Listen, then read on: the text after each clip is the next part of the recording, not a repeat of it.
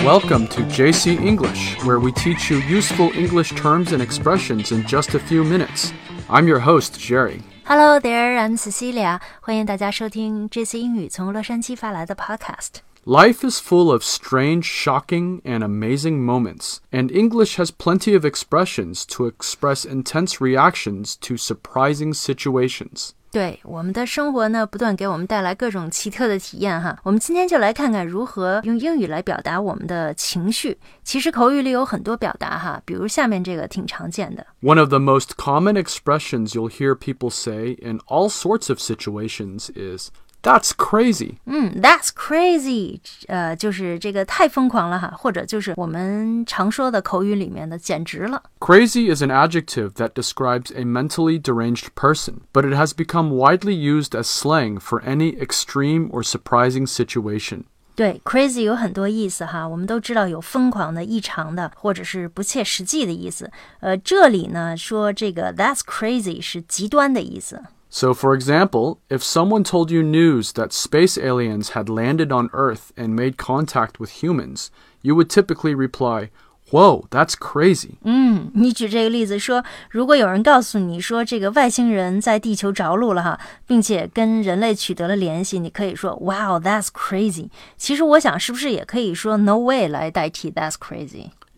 Yeah, we often say no way in place of that's crazy, but you can also use them together by saying, No way, that's crazy. 哦，连起来一起用哈，No way, that's crazy。 Likewise, if your friend was trying to convince you to ride a very scary but fun roller coaster, they might describe it as crazy. 或者说你的朋友想劝你坐过山车哈，他们也可以说坐过山车的这个过程非常 crazy，就是非常刺激。 And you can also use it in a more traditional sense and reply to your friend by saying, No way, I'm not getting on that roller coaster. Are you crazy? 我才不坐那过山车呢！Are you crazy？你疯了吗？哎，或者是不是也可以说 That's insane？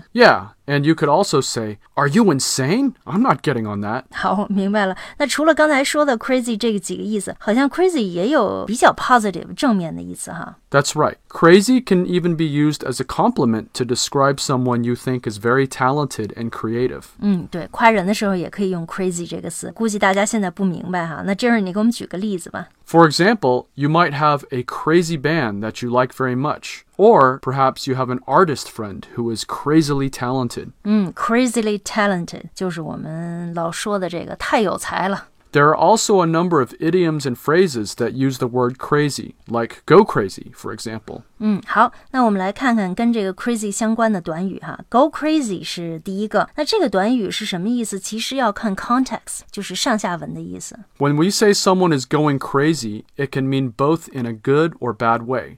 On one hand, we talk about mass murderers going crazy and killing a lot of people. But on the other hand, we can also say a star basketball player like LeBron James is going crazy and scoring basket after basket in a game. 你刚才 Jerry 举的这个两个例子哈，是比如说你形容一个杀人犯可以用 going crazy，就是说这个人疯了，简直是杀杀人如麻哈；或者是形容一个灌篮高手，也可以用 going crazy，就是说这个人的表现特别的出色，挺有道理。这两种说法我都听过。 Yeah, it all depends on the context. 对， 尤其呃有时候怎么翻译哈，必须要放在不同的语境里考量，这一点尤其适用于口语。 Another phrase is stir crazy. This is used when we're talking about being stuck in a place for too long. 嗯，stir crazy 呢这个词字面上是指专门因长期紧闭而发疯哈，有点我们中文里面说的抓狂的意思。 So, for instance, if you get stuck in your house for days on end because you're sick, but you feel very bored and restless,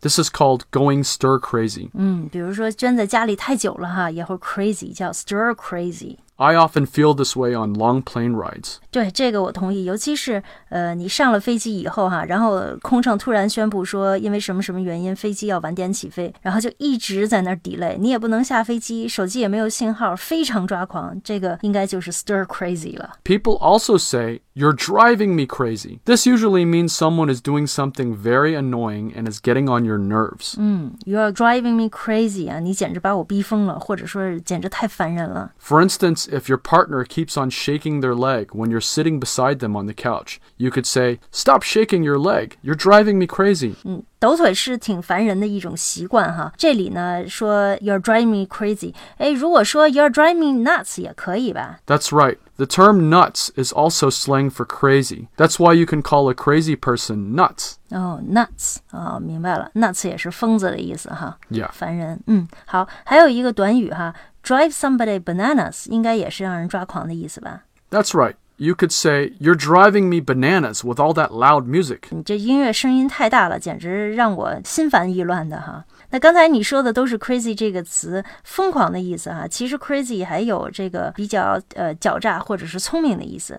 Right. So finally, we could say someone is crazy like a fox. 呃，crazy like a fox 呢，其实有这个装模作样、装疯卖傻的意思。 This is actually a compliment that means someone is very cunning and clever in an unorthodox or unexpected way. 嗯，对，所以你说这个呃，crazy like a fox，其实有褒义哈，就是说一个人表现的不同寻常的聪明。哎，你这么一说，让我想起《孙子兵法》了。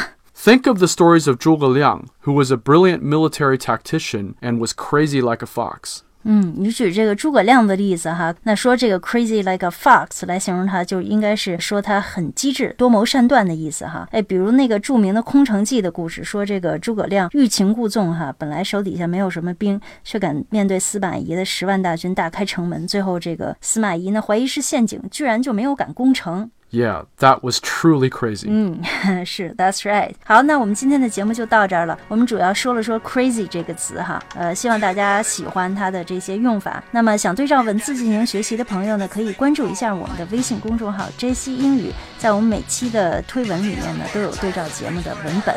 好，谢谢大家的收听，See you soon。Bye bye.